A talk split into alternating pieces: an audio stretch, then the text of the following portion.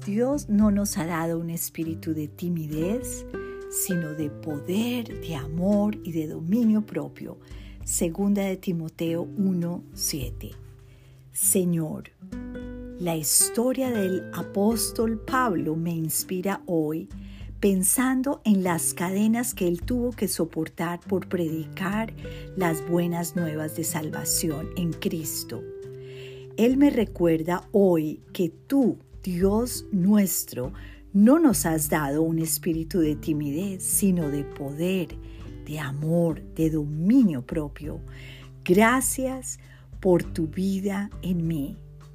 Gracias por recordarme que no debo andar triste y desanimada, sino fuerte en tu espíritu.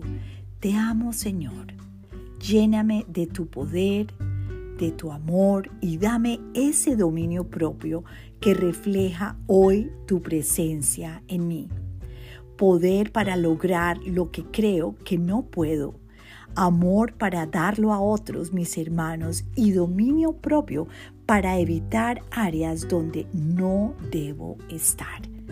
Qué bendición. Este versículo de Pablo a su discípulo Timoteo que le dice, pues Dios no nos ha dado un espíritu de timidez, sino de poder, de amor y de dominio propio.